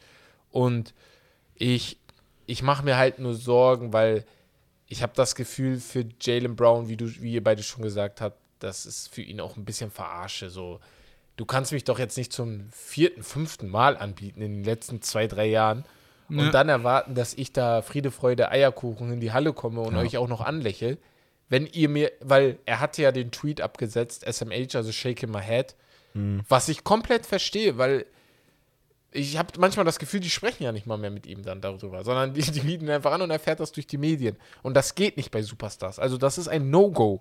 Das ist ein No-Go, weil bei, bei, bei Paul George, bei Anthony ja. Davis, äh, bei allen Spielern, wo ich jetzt als die zweiten Stars ansprechen würde, würde das hier vielleicht für eine Trade-Anfrage sorgen wenn die Lakers jetzt einfach mal AD anbieten oder wenn die Clippers einfach mal Paul George irgendwo anbieten, ja. dann kriegst du am nächsten Tag eine Trade-Anfrage von den Spielern. Und das muss sich Boston vielleicht ein bisschen klar machen. Ja, und vor allem muss man sagen, äh, was wollen die denn eigentlich noch von Jalen Brown? Der hat sich jede Saison ja. so krass verbessert. Der kam in die Liga, der war ein reiner Defender, der war so roh offensiv, der hat jede Saison neue Offensivmoves, der steigert seine Punkte, der war in den Finals in den letzten Spielen. Jason Tatum saß auf der Bank, hat nicht mehr geredet, hat mhm. aufgegeben. Da war es Jalen Brown, der äh, weiter gefeitet hat, gepunktet hat, das Team versucht hat ja. zu tragen. Äh, was soll der denn bitte noch alles machen, dass die ihn mal nicht zum Trade anbieten, ja, fragt man sich. Also 100% bin ich voll bei dir. Stört mich auch sehr, sehr, sehr, sehr, sehr doll. Also da könnte ich 20 sehr sagen. Und dann ist für mich äh, äh, sorry, dann ist für mich noch ein mhm. weiteres Fragezeichen. Äh, das, das ist jetzt so ein bisschen Kaffeesatzleserei, aber ich muss sagen, Jason Tatum, äh, das hat mir nicht so mhm. gut gefallen, wie der sich gezeigt hat in der Offseason. Ja, hurra, ich habe so viel erreicht. Äh, du musst du sagen, für die Boston Celtics, da zählen nur Titel und für die Fans. Da hast ja. du gar nichts erreicht. Das war ein ganz netter, schöner Run, aber da hast du nichts erreicht. Und das haben wir ja klar gesehen. So ein toller Spieler, wie er ist, ihm fehlt noch der Floater, das Midrange-Game, ja, dass man mal, wenn man nicht zum Korb durchkommt, ja, den Dreier hat er er ja auch in Finals gut getroffen am Korb, aber katastrophal. Und da musste er dann sagen, ich gehe jetzt in die Midrange und äh, mache da die Fadeaways und übe meinen Floater und nicht äh, mache hier in den Talkshows ja. tralala. Das hat mir also nicht so gut gefallen, aber vielleicht nee, übertreibe das hat mich auch unfassbar aufgeregt, vor allem in den Finals halt, dass er halt, wenn er mal versucht hat, äh, in die Zone zu ziehen, dass er versucht hat, äh, zu lethargisch die Foul zu ziehen und dann halt immer nur dieses Gemeckere, das hat mich schon, das sind so Sachen bei Spielern, die, die ja. wirklich, also die, die regen mich wirklich sehr, sehr Aber da, auf. Da, da ist der West schon so Also wirklich, angezählt. bei also Gemeckere bin ich so der Nummer eins. Der hat schon sowas gegen Ich hatte Pat Beverly in meiner Mannschaft so, das hat mich selber aufgeregt. So. ja, also. nee, ich ja, verstehe schon. Ich glaube halt, ich glaube, für Jason Tatum war es halt so ein bisschen so eine Genugtuung, weil er halt auch sehr kritisiert wurde die letzten, das letzte vor der Saison, dass er diesen Schritt nicht macht. Jetzt hat er diesen kleinen Schritt gemacht, hat sich natürlich ein bisschen auch profiliert in den Medien. Ey, ihr habt gesehen, was ich geschafft habe und so. Hat ein ja. bisschen viel geredet. Da, da ist es dann aber auch die Aufgabe seiner Freunde, und ich sage jetzt nicht NBA-Spieler, sondern auch Freunde im Umfeld, dann nochmal zu sagen, ey, Bro, hast du gut gemacht, aber nächste Saison, weiter geht's, ne? Also, Kobe Bryant würde jetzt sagen, ist the job finished. Job ain't so, finished. Ja. Job so. ain't finished. Du hast den Job nicht erledigt und das sollte jetzt die genau. Aufgabe sein. Genau, ne? Also soll jetzt nicht heißen, der soll nee, sich nee, nicht nee, freuen über das so Erreichte, ja. hat ja fand, ja. fantastisch abgeliefert, ne? Aber so dieser Biss, aber ja, vielleicht zeigt er den jetzt einfach im Training ja. auf dem Court und dann ist ja auch gut. Ja, dann bleiben jetzt noch zwei Teams. Ich denke mal, ihr habt dann auch die Warriors und die Bucks. Jetzt ist nur die Frage, in welcher Reihenfolge habt ihr die? Also, ich hätte Frage. die Bucks gerne auf 1, aber ich lebe nach der Devise, besiege den Champion. So. Und deswegen sind die Warriors bei mir auf 1. Ah, dann sind wir jetzt doch noch ja. mal einer Meinung, habe ich auch. Weil ich habe tatsächlich die Bugs auf 1. Du hast die Bugs auf 1. Also ich habe die Warriors auf 1, weil ich, ich lebe einfach danach, wenn der, der Meister muss auf der 1 sein. Egal, ob es in der Champions League ist oder im Basketball oder im Football oder wo auch immer. Wenn du gewonnen hast, dir die, müssen dir die anderen Mannschaften erstmal beweisen, dass sie besser sind als du. Und die Warriors haben ja auch nicht mit Glück gewonnen. Die haben jede Mannschaft in den Playoffs souverän geschlagen. Manche sagen, die Gegner wären leicht gewesen. Ja, aber ist doch egal. Also ich, ich schlage das, was ihr mir auf den Tisch legt. So. Und dann haben sie halt äh, Dallas geschlagen, danach halt äh, hier in den Finals die Celtics, Celtics und vorher Denver, ne? Vor, also, genau. Ne? Also so leicht sind die Gegner jetzt auch nicht, aber Genau. Alle rasiert. Steph ist immer noch ein Top 5 Player in der NBA. ESPN sollte sich daran mal bitte ein äh, Beispiel nehmen an meiner Aussage. Die haben ihn ja da auf 7 oder so. Sieben oder? Und. Nee. Ah, die haben ihn nicht in der Top 5, das weiß ich auf jeden Fall. Nee, die haben ihn als Doch, 5. Die haben ihn als, die haben ihn als 5. Ja. Genau, ja. Aber. Äh, die wollen ja, auch provozieren ja, genau. also, Ist ja klar, ne? Die Aufgabe ist ja in den Medien, ne? Und. Ja.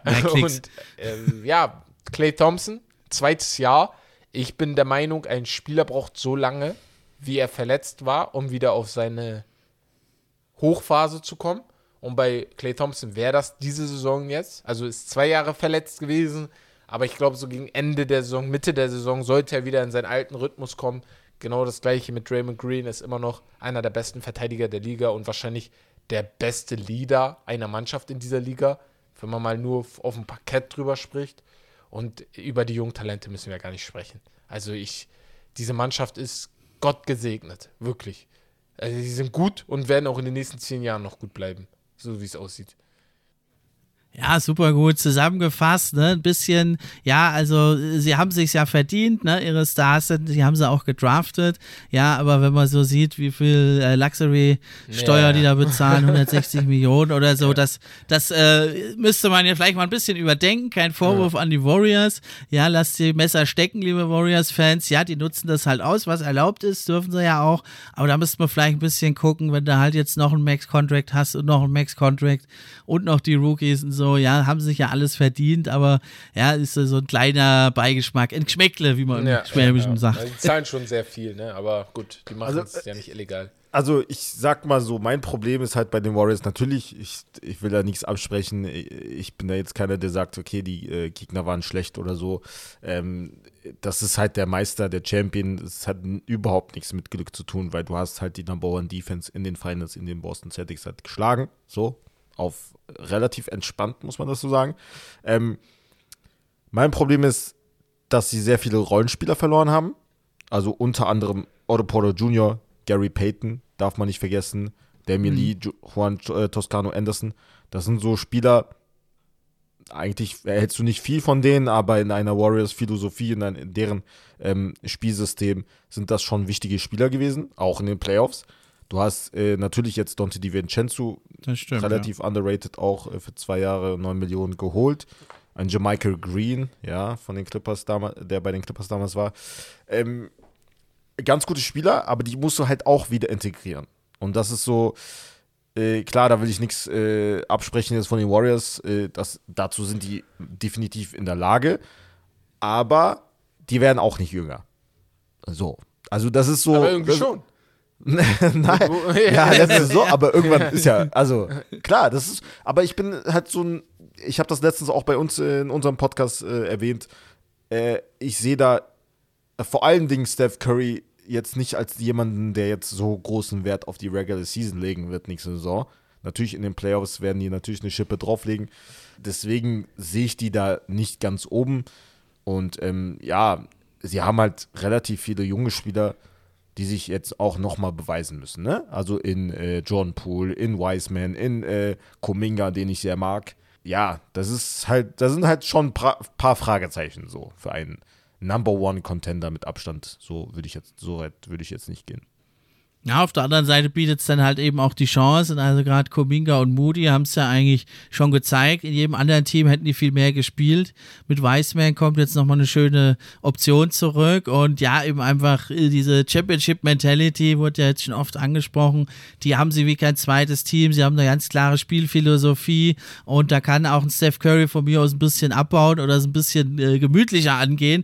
Trotzdem reißt er ja dieses Spacing da. Und das wissen sie jetzt einfach auszunutzen ein Wiggins ist aufgeblüht. Wenn du es schaffst, halt ein Wiggins äh, da zu einem der besten Spieler in den Finals zu machen mit deinem System, dann hast du natürlich sehr, sehr viel, ja, was für dich spricht. Ich habe dir völlig vergessen, der ist ja auch noch in der Mannschaft. Also dieses ist wirklich. Ja, der ist ja auch noch da. Wirklich, und Stephen Curry, egal wie ruhig er es an, anlegt, er ist immer noch der gefährlichste Spieler der Liga. Also wenn man nur von der Gefahr spricht, dann ist er der gefährlichste Spieler, weil kein, kein Spieler in der Geschichte der NBA kriegt es hin, mit drei Dreiern in einer Minute das ganze Spiel und die ganze Arena, äh, positiv wie negativ, äh, ja, ja, kaputt zu machen, durchzudrehen. Also der trifft seine Dreier und das finde ich halt so wichtig bei dem. Der trifft die nicht nur, wie zum Beispiel ein Damian Lillard oder ein Kyrie Irving oder sowas. Der trifft die auch oftmals ich glaube, der sucht sich das auch in den Momenten, wo es den Gegnern sehr, sehr doll wehtut. Mhm. Also ja. so, so, so sehe ich seine Spieler oftmals.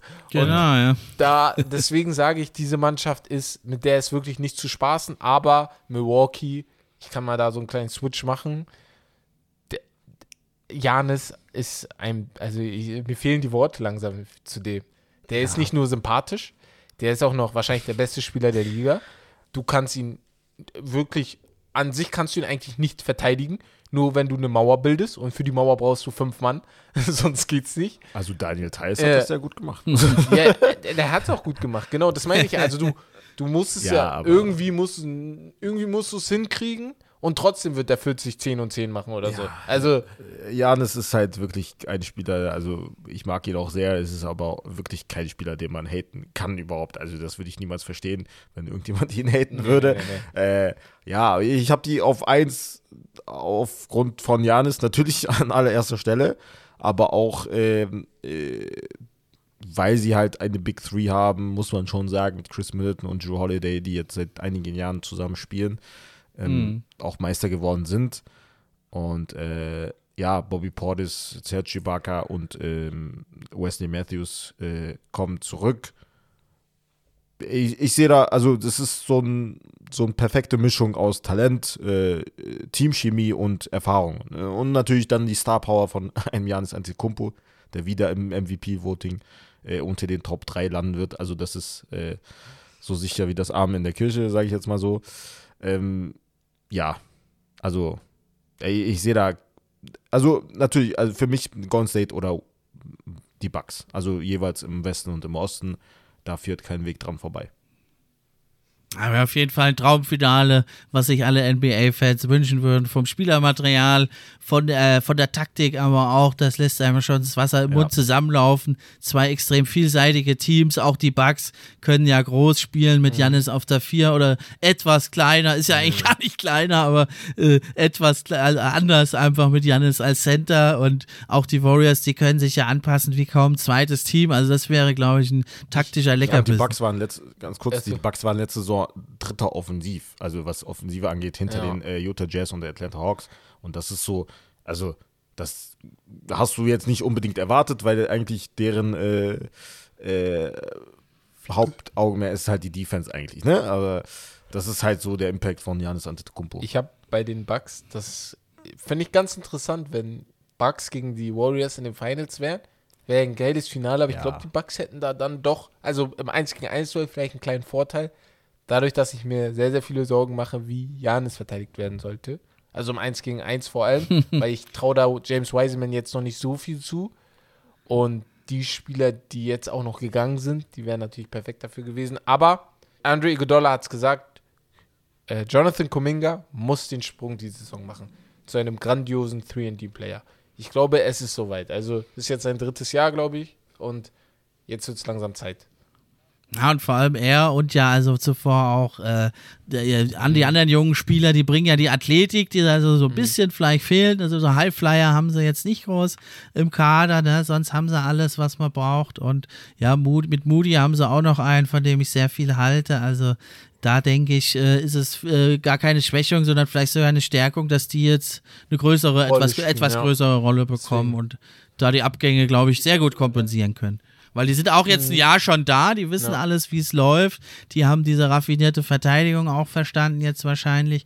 Die machen eine ganz interessante Mischung da aus Zone Defense genau. und switchen dann zu Man-to-Man. -Man. Die haben ein ganz eigenes System, die Warriors. Ich glaube sogar, das ist, also dein Satz gerade war richtig gut sogar, dass die Golden State Warriors mit den jungen Leuten, die haben das schon so eingeplant, dass Gary Payton III und Otto Porter vielleicht weg sind. Dass die sich Glaub dachten, ja. ey, die müssen auch gehen, damit die anderen beiden endlich die Rolle übernehmen können, die sie übernehmen sollen. Ne? Könnte sein, ist eine Idee, weil du hast ja nicht umsonst ne, die gepickt und dir die geholt. Vor allem Jonathan Kuminga, ich glaube, da haben die sich die schon viel, viel beigedacht. Und auch Moses Moody, ne, sowieso. Ja. Und James Wiseman, ich bin endlich glücklich, dass der fit ist. Ich will den endlich eine ganze Saison sehen. Ja, und auch auf Coaching-Ebene wäre es ein mega krasses Duell. Also Steve Kerr, anfangs haben wir ihn ja so ein bisschen belächelt, äh, jetzt lacht keiner mehr, ja, ist für mich eigentlich mittlerweile der Systemcoach ja. überhaupt, ja, und äh, Development, also das macht er nicht allein, sein ganzer Staff, ja, was die, wie die da die Spieler entwickeln, sogar im G-League-Team spielen sie denselben Stiefel und aber auch, also bei den Milwaukee Bucks, der Budenholzer, ja, oft haben wir ihn gescholten, aber spätestens beim Championship Run der Bucks hat er gezeigt, auch er kann sich sich mal anpassen. Er mhm. geht auch mal weg von seinem Regular Season Plan und er hat ja eben alle Puzzlestücke da, um auf jeden Gegner auch perfekt zu reagieren. Und machen wir uns nichts vor. Äh, bei aller Begeisterung für den Run der Celtics, wenn jetzt Chris Middleton Die, fit ja. gewesen wäre, war ich doch mal stark zu bezweifeln, dass er die in genau, sieben Spielen ja. niedergerungen also, hätten. Ich äh, bin der Meinung, wenn Chris Middleton fit gewesen wäre, wäre es schon nach sechs Spielen Schluss gewesen. Da, also die ganzen Spiele, wenn er fit gewesen wäre. Weil die, die Bucks haben jedes Spiel knapp gehalten. Ich glaube, nur ein Spiel war ein Blowout von den Boston Celtics. Und ja. Äh, die Boston Celtics hatten auch in den Spielen immer noch Probleme. Auch gegen Miami hatten sie einige Probleme mit, äh, ja. mit, dem, mit den Ballverlusten etc. Deswegen habe ich sie halt auch bei mir ein bisschen weiter runtergetan, weil ich will dann nie von Glück sprechen, weil Glück hast du nicht dreimal hintereinander. Aber aber nee. du, es passt einfach manchmal auch sehr gut. Ne? In der NFL sagt man oft, es ist nicht wichtig, gegen wen du spielst, sondern wann du gegen die spielst. Und mhm. ich glaube, bei Boston hat das sehr, sehr gut gepasst. Ja, perfekt auf den Punkt gebracht. Ne? Und aber auch zeigt die Stärke der Bugs ja ohne ihren zweit- oder drittbesten Mann, was sie da für einen Fight geliefert haben und was für verrückte Endsequenzen waren ja, ja da mit ja. dabei. Ne? Also ein Stück weit ist natürlich auch Glück, aber die Celtics haben dann eben auch die richtigen Lösungen gefunden und sind mhm. verdient weitergekommen.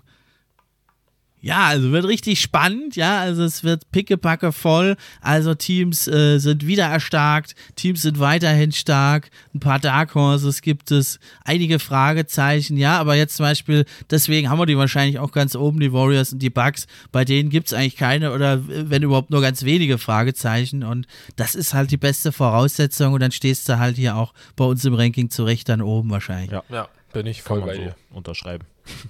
Ja, dann sehe ich gerade, haben wir ja hier schon jetzt 80 Minuten ja, haben wir voll gequatscht, aber ich denke,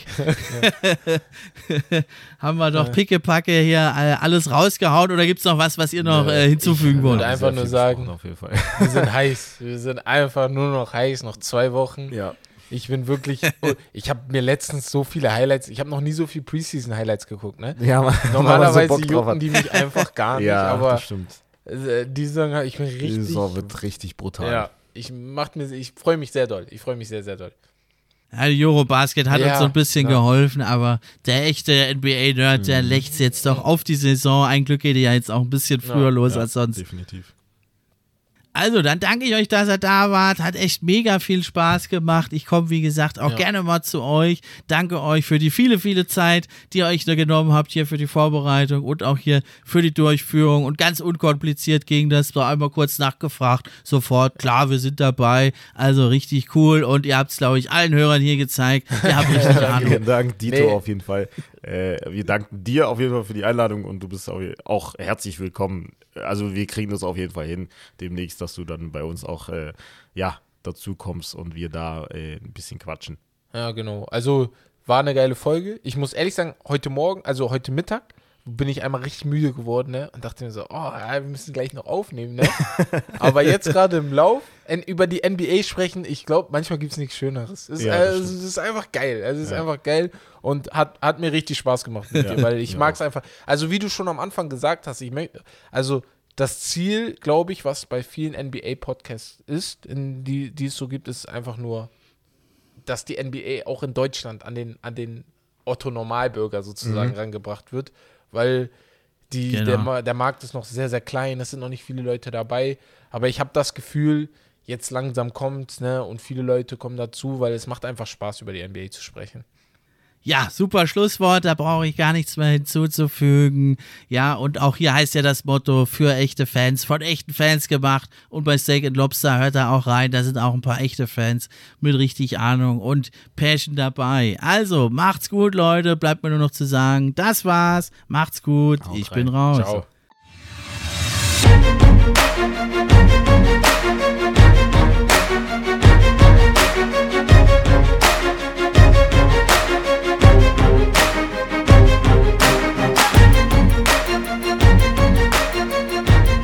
Fan Podcast. Der NBA Podcast für echte Fans. Von echten Fans gemacht.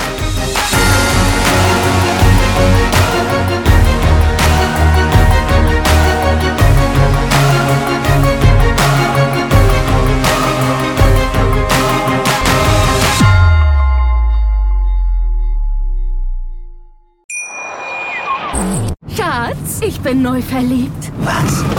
Drüben. Das ist er. Aber das ist ein Auto. Ja, eben. Mit ihm habe ich alles richtig gemacht. Wunschauto einfach kaufen, verkaufen oder leasen. Bei Autoscout24. Alles richtig gemacht. Wie baut man eine harmonische Beziehung zu seinem Hund auf? Puh, gar nicht so leicht. Und deshalb frage ich nach, wie es anderen Hundeeltern gelingt, beziehungsweise wie die daran arbeiten.